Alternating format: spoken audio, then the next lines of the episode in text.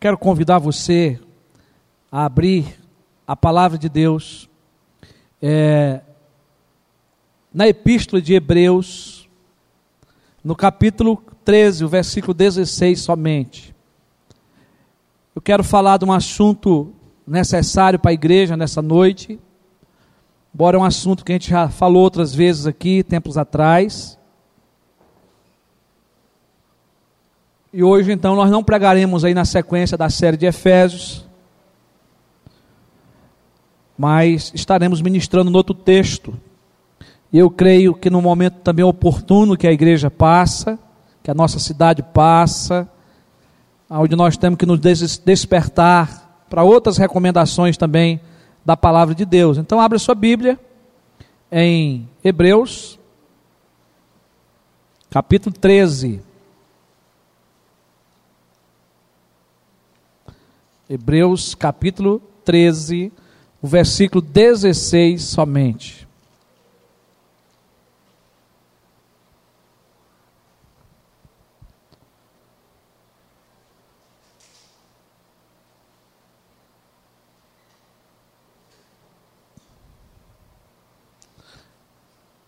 Essas últimas recomendações que a epístola nos faz, eu já preguei aqui na igreja em outros versículos é? porque são ensinamentos aí diversos que a epístola faz. E eu gostaria de ler então com os irmãos, numa só voz, esse versículo. Vamos lá?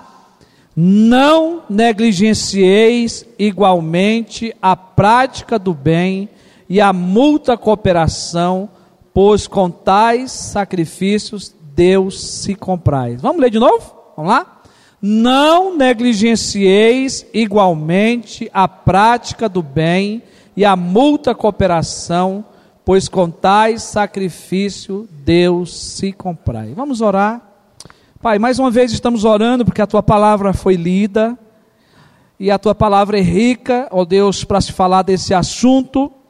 E nós queremos que o Senhor se compadeça de nós e nos edifique nessa noite, nos ensinando essa prática para a glória do Senhor em nome de Jesus. Amém? Amém. Que o Senhor realmente fale conosco. Irmãos, é, o nosso breve catecismo, na primeira pergunta, é, nos traz o seguinte: nos pergunta qual é o fim principal e supremo do homem. E a resposta é: glorificar a Deus e gozá-lo para sempre. Então, o fim principal do homem e da mulher, desde a criação, é glorificar Deus e gozá-lo para sempre.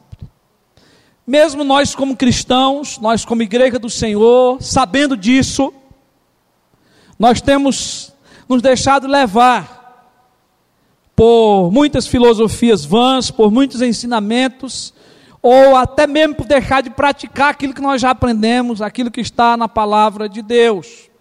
Hoje o que se vê na grande maioria das pessoas é buscando agradar a si mesmo e não agradar a Deus, e não cultuar a Deus.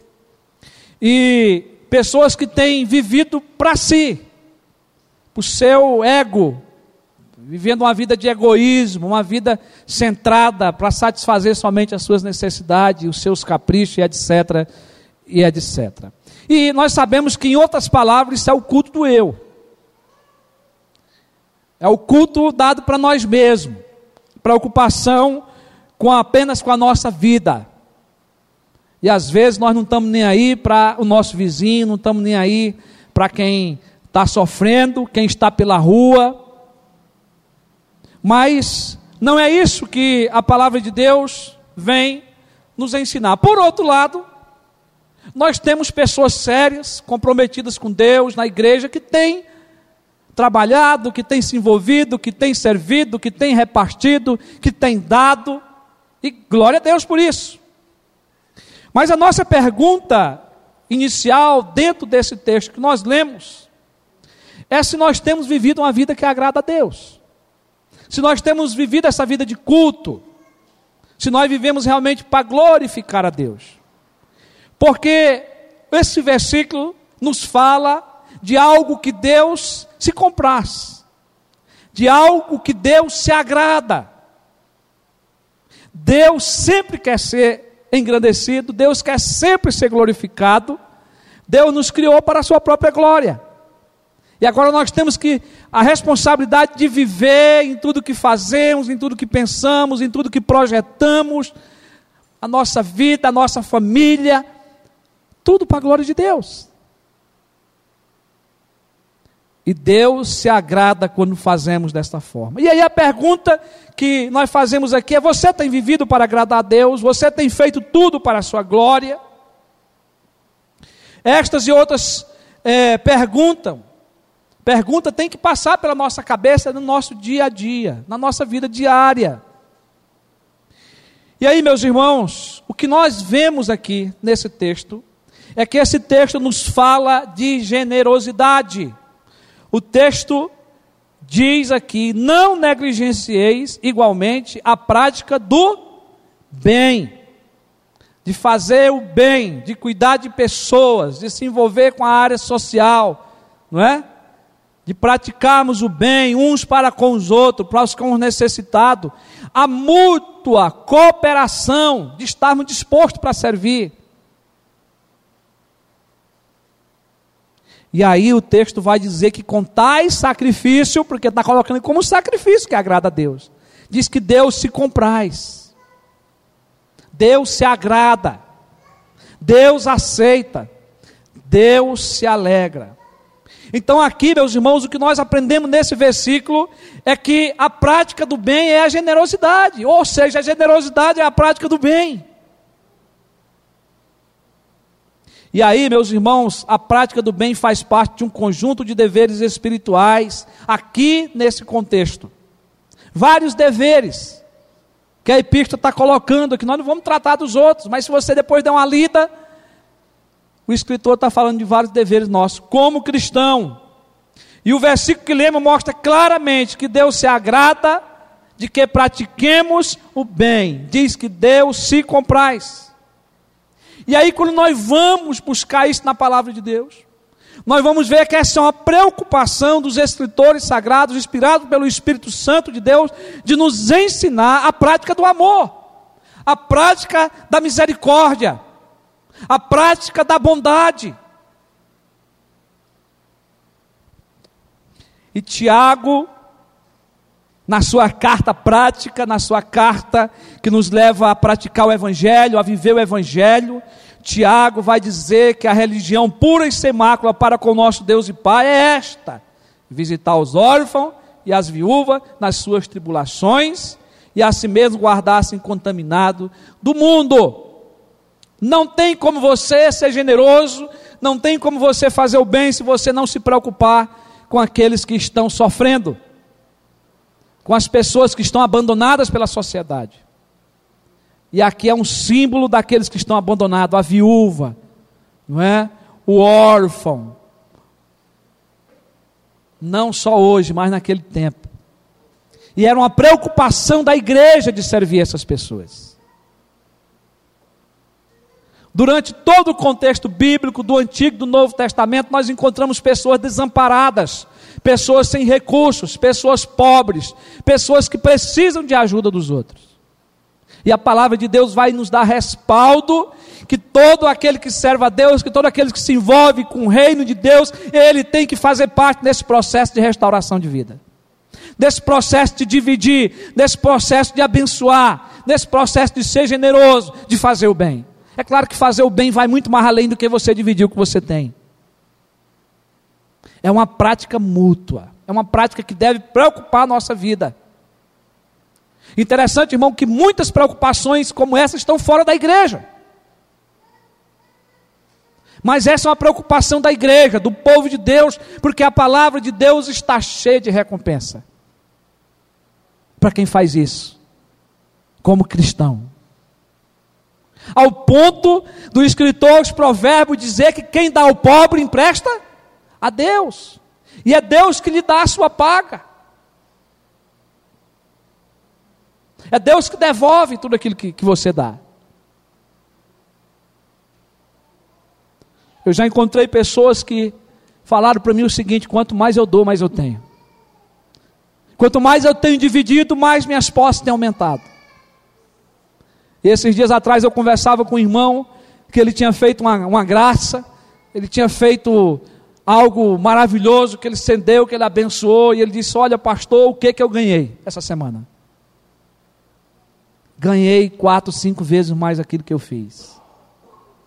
E eu dei glória a Deus, nós agradecemos a Deus, porque irmãos, é a maneira que Deus age, a palavra de Deus não mente. A palavra de Deus é a verdade, você não deve fazer negociando com Deus, trocando com Deus, porque não é esse nosso dever, mas Deus cumpre as suas promessas. Amém? Mas nós temos que nos envolver nessa prática do bem. E Tiago, ele se preocupa com isso, o escritor aos Hebreus se preocupa com isso nessa recomendação. E aí, meus irmãos, duas perguntas que nós precisamos responder.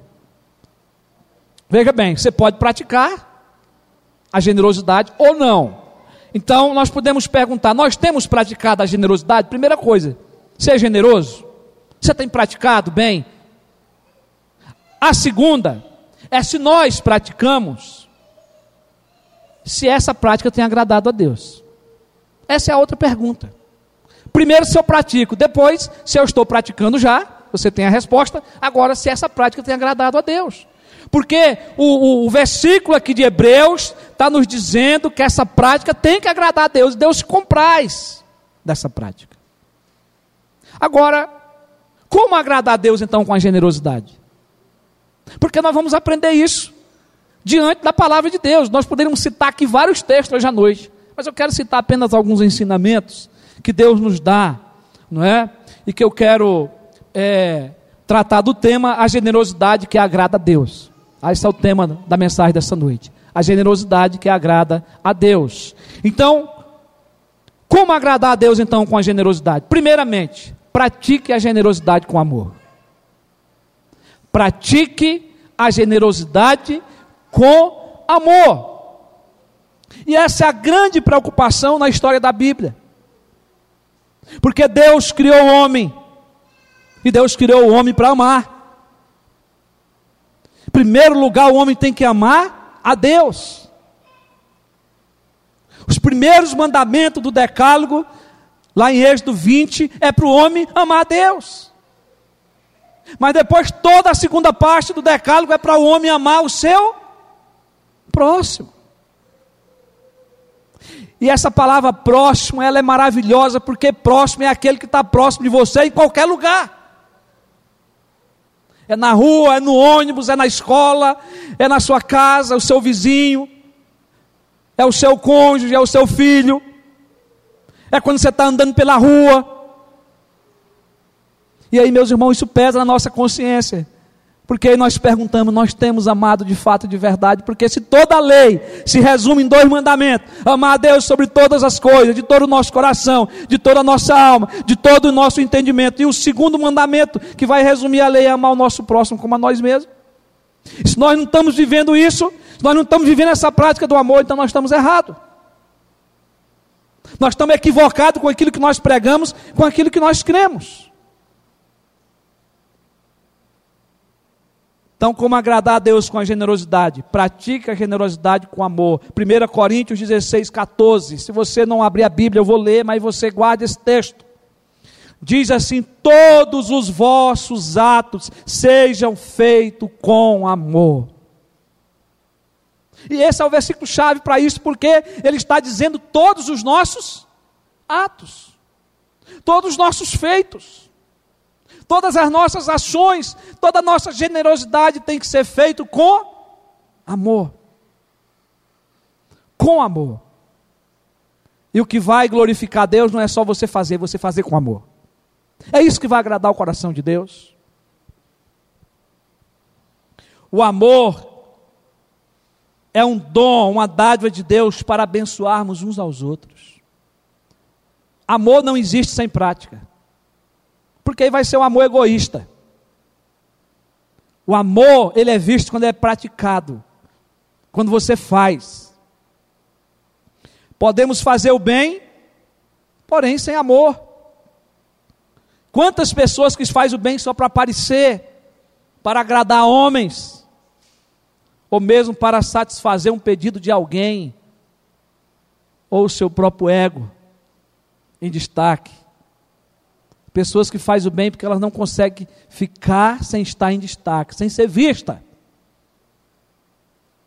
Pessoa que corre atrás de uma reportagem, do holoforte, para dizer: olha, eu fiz, eu estou fazendo. Mas na verdade falta o amor, falta a entrega do coração. E aí, meus irmãos, é, é muito importante porque a palavra de Deus ela vai nos mostrar exemplos negativos e positivos sobre isso. E eu quero apenas lembrar vocês de um, de, um, de um contexto bíblico, de uma parábola que Jesus escreveu. Porque um homem procurou Jesus para justamente né, colocar Jesus à prova. E algumas perguntas foi sobre a questão da salvação. E aí Jesus vai falando dos mandamentos e ele dizendo que já conhecia os mandamentos, Jesus também confirmando que ele já conhecia pelas suas palavras, mas aí ele chegou na questão do próximo. E aí Jesus vai falar para ele uma parábola, que é a parábola do bom samaritano, para Jesus dizer para ele quem era o seu próximo. E essa história, ela mexe com a gente. Porque essa é uma história que faltou amor dos religiosos. Diz a palavra de Deus, narrada por Lucas, é Jesus que está contando a parábola, que um homem estava em determinado lugar, um judeu, provavelmente ele ia atravessar de um lugar para outro para fazer compra, porque ele estava com dinheiro, o lugar era deserto, e os ladrões estavam lá à espera de uma oportunidade. Ladrão sempre está à espera de uma oportunidade. A gente tem que ter cuidado, né? E pegaram esse homem, tomaram o que era seu e lhe bateram, lhe deixaram à beira da morte. E diz que passou o sacerdote, que é o pastor do templo, o religioso, e diz que olhou aquele homem de longe, de largo, viu a situação, mas não se compadeceu, não teve generosidade. Não praticou bem, foi embora. E Jesus diz: depois vem o levita também, que é do templo. E hoje é, moda falar de levita, que é só aquele que é, que é músico, né, que canta, que toca, que é ministro de louvor, mas o levita era aquele que fazia várias funções no templo. Inclusive cuidar da limpeza, cuidar dos dízimos, né? E também alguns faziam parte da música mas envolvia muitos outros cuidados do tempo, dos sacrifícios e tudo mais. Mas era um religioso reconhecido da época, que também passa da mesma forma, passa de longe, não dá atenção, não liga. Mas aí Jesus fala que vem um samaritano. E o samaritano é aquele que é desprezado pelo povo de Israel, até muitas vezes considerado por imundo pelo judeu. E esse homem vem de viagem. E ele ora aquele, olha aquele homem orebundo lá no chão, caído, ensanguentado. E ele desce da sua carruagem, do seu animal. Ele olha para aquele homem e ele diz: Eu preciso fazer alguma coisa por esse homem. E ele faz todos os cuidados necessários. Ele coloca esse homem no seu carro, no seu animal. E ele leva esse homem para a cidade mais próxima. E ele coloca esse homem no lugar de refúgio, no local onde ele poderia ser cuidado, e ele paga por isso. E ele diz: Olha, eu estou de viagem, pode cuidar desse homem. Se alguma coisa ainda ficar aí aberto, pode deixar que eu vou recompensar. E aí Jesus pergunta para esse homem: Quem é o próximo? E é claro no texto, o próximo é aquele que usou de bondade, é aquele que usou de misericórdia, é aquele que fez o bem, é aquele que foi generoso, aquele que, que demonstrou um amor verdadeiro pelo próximo. Esse é o, é o próximo.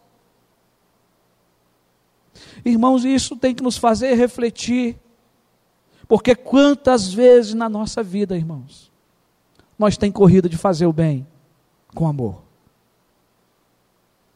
Porque o amor vai mais além do que o fazer. O amor vai mais além do que dividir. E é, é interessante que não é só esse ensinamento, desse exemplo que nós vemos na Bíblia, mas nós vamos ver uma carta sendo escrita, a carta de Filemão.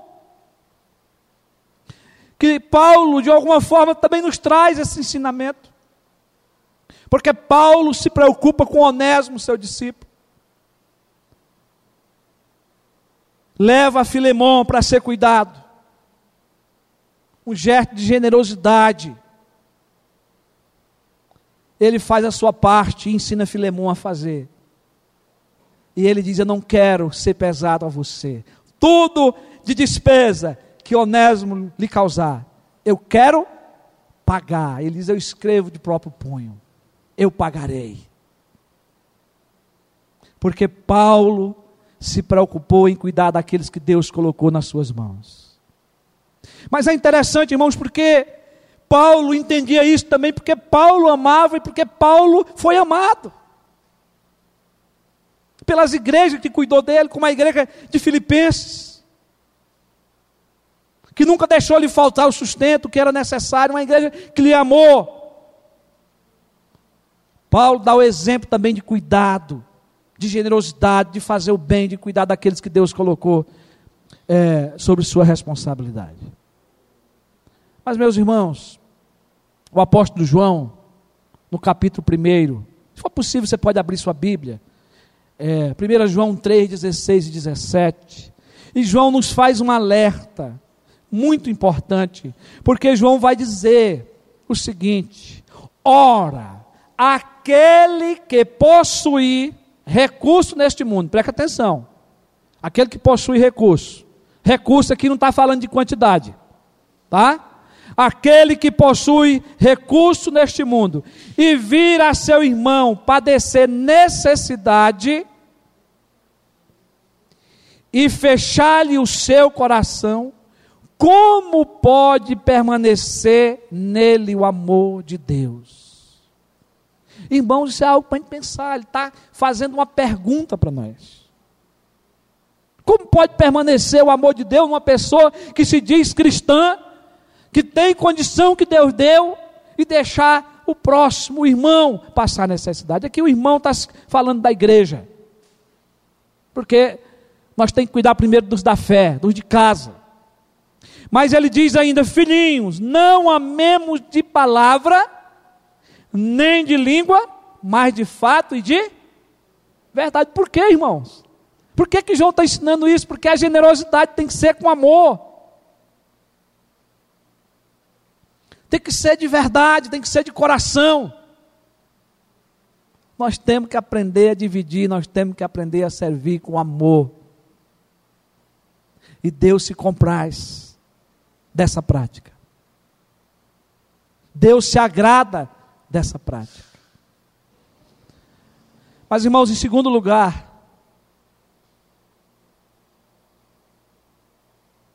O que Deus quer que eu e você pratique é a generosidade também com alegria. Primeiro tem que ser com amor, mas depois tem que ser com alegria, porque a palavra de Deus vai nos falar sobre isso. Então, olha que responsabilidade é você fazer o bem. Olha que responsabilidade é você ser generoso. Não é simplesmente você dividir o que você tem, mas primeiro fazer com amor, depois você fazer com alegria. Paulo, em 2 Coríntios 9, 7 a 9, ele diz: Cada um contribua segundo tiver proposto no seu coração, não com tristeza ou por necessidade. E aí ele vai dar o princípio aqui: porque Deus ama quem dá com alegria. Deus ama quem dá com alegria, quem dá de forma contente. E aí ainda diz mais o texto, Deus pode fazer-nos abundar em toda graça, a fim de que, tendo sempre em tudo ampla suficiência, superabundez em toda boa obra, como está escrito: distribuiu, deu aos pobres, e a sua justiça permanece para sempre. O contexto é de levantamento de oferta para os pobres, para os sofridos, irmãos, parentes e amigos de igreja distante, que está se levantando uma oferta. Mas Paulo está dando esse ensinamento que aquilo que você dá com generosidade, quando você faz o bem, tem que ser com alegria. Deus ama quem dá, quem divide, quem pratica a generosidade com alegria. Deus ama aquele que não faz por tristeza ou por necessidade, mas faz espontaneamente, com alegria no coração, com prazer em fazer. Então nós podemos praticar a generosidade com alegria no coração e ficarmos, não é, satisfeito com nossos atos, em vez de ficar lamentando, porque tem gente que não tem alegria, não tem amor, não tem alegria em dar e depois ficar lamentando aquilo que fez. Não é? Eu já vi gente doar algo e depois de um ano ele ainda está falando, paz, olha aquela pessoa, eu fiz isso e isso por ele, olha lá o que está acontecendo com ele agora. Por quê? Porque nós não fizemos com amor, porque nós não fizemos com alegria, porque nós estamos ainda presos né, naquilo que fazemos, por causa às vezes da avareza.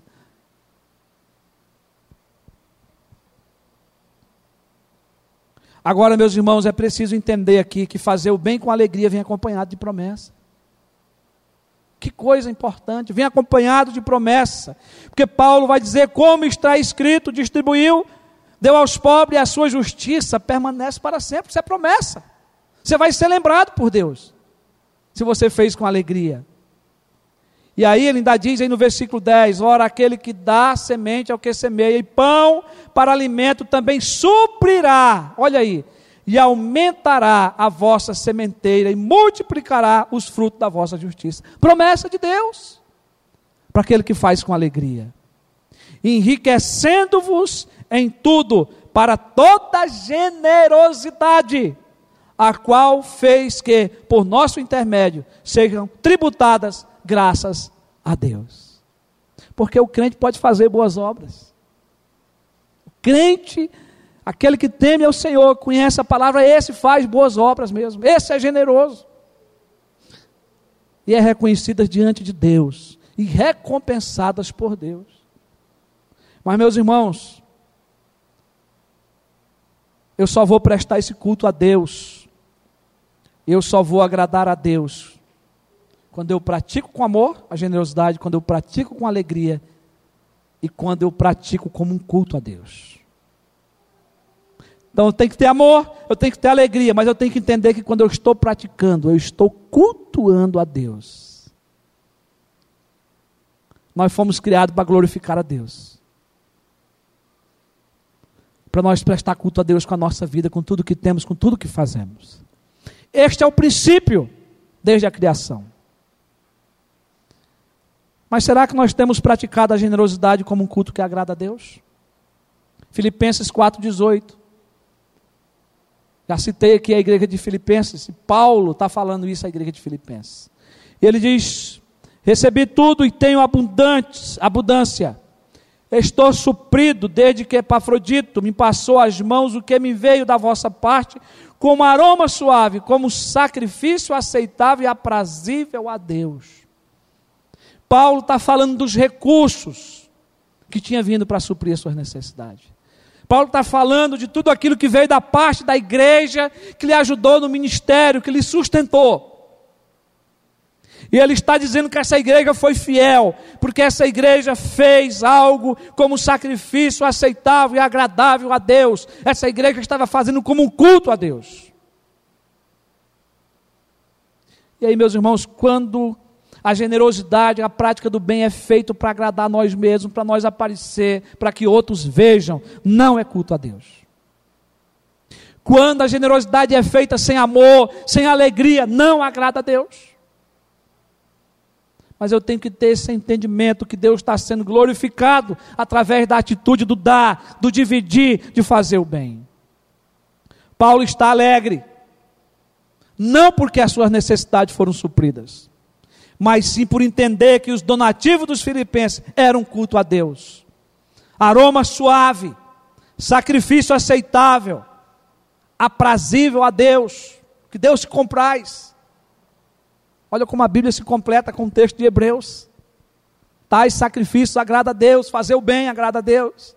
Deus se compraz.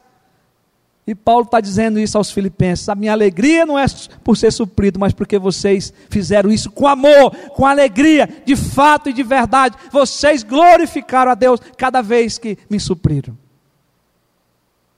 E é isso que deve alegrar o nosso coração, meus irmãos, pelo, pelo nosso esforço.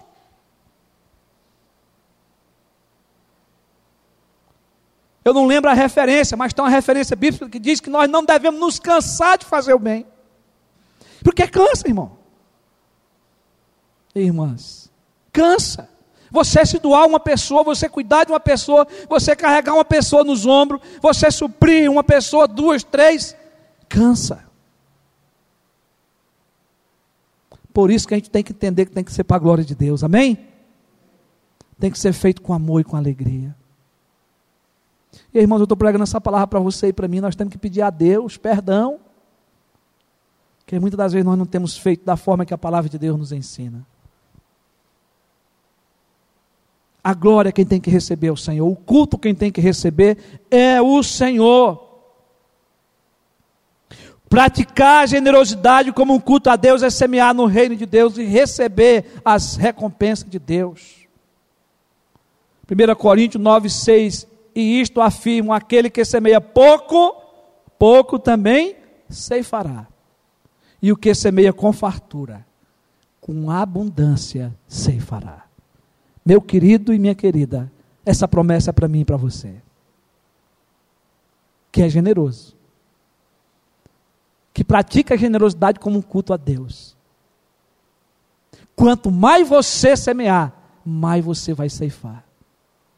Quanto mais você investir, mais você vai receber vai produzir. É promessa da palavra de Deus. E nós temos que crer nessas promessas. Porque estão registradas na palavra de Deus. Então é preciso é, buscarmos, em tudo o que fizermos, agradar o coração de Deus. É o que Deus quer de mim, é o que Deus quer de você, é o que Deus quer da sua igreja, é essa prática não é, de fazermos tudo para a sua glória, fazermos com amor, com alegria, como um culto a Deus, como algo agradável ao Senhor. Então nós aprendemos nesta noite que a generosidade é uma forma de nós agradarmos a Deus. É uma forma de nós deixarmos Deus alegre, em outras palavras. Porque Deus se compraz com a prática do bem. Mas quando ela é feita com amor, porque todos os nossos atos devem ser feitos com amor. E quando nós fazemos com alegria, e quando nós fazemos como um culto a Deus, para glorificar Deus, fazei tudo para a glória de Deus. Portanto, que comais, que bebais, ou façais outra coisa qualquer, fazei tudo para a glória de Deus. Então, o que Deus quer é que nós agrademos a Ele através da generosidade, fazendo o bem e vivendo para a glória do Seu nome, para glorificá-lo e gozá-lo para sempre. Que Deus nos abençoe. Amém? Que Deus nos levante como uma igreja que esteja preocupada com o próximo, que esteja preocupada com o necessitado. Né? Nós temos uma casa de recuperação que nós temos servido, mas nós precisamos ir muito mais além. Nós temos que nos preocupar dia a dia com todas as pessoas que Deus coloca no nosso caminho. Não é? E na medida que o Senhor tem nos dado, nós temos que dividir que não venhamos a esquecer disso. A igreja que cresce é a igreja que está envolvida com o reino de Deus. E reino de Deus não existe sem o cuidar de pessoas. Jesus ele veio esse mundo e o tempo dele foi para ficar com pessoas e cuidar de pessoas e ensinar o reino dos céus. E envolve, além do espiritual, o social. Jesus sempre esteve preocupado também em suprir a necessidade das pessoas e deve ser essa também né, a preocupação da igreja: levar o evangelho mas também levar o suprimento necessário para os feridos e para aqueles que têm fome. Que Deus nos dê essa graça, que o Senhor nos abençoe. Amém.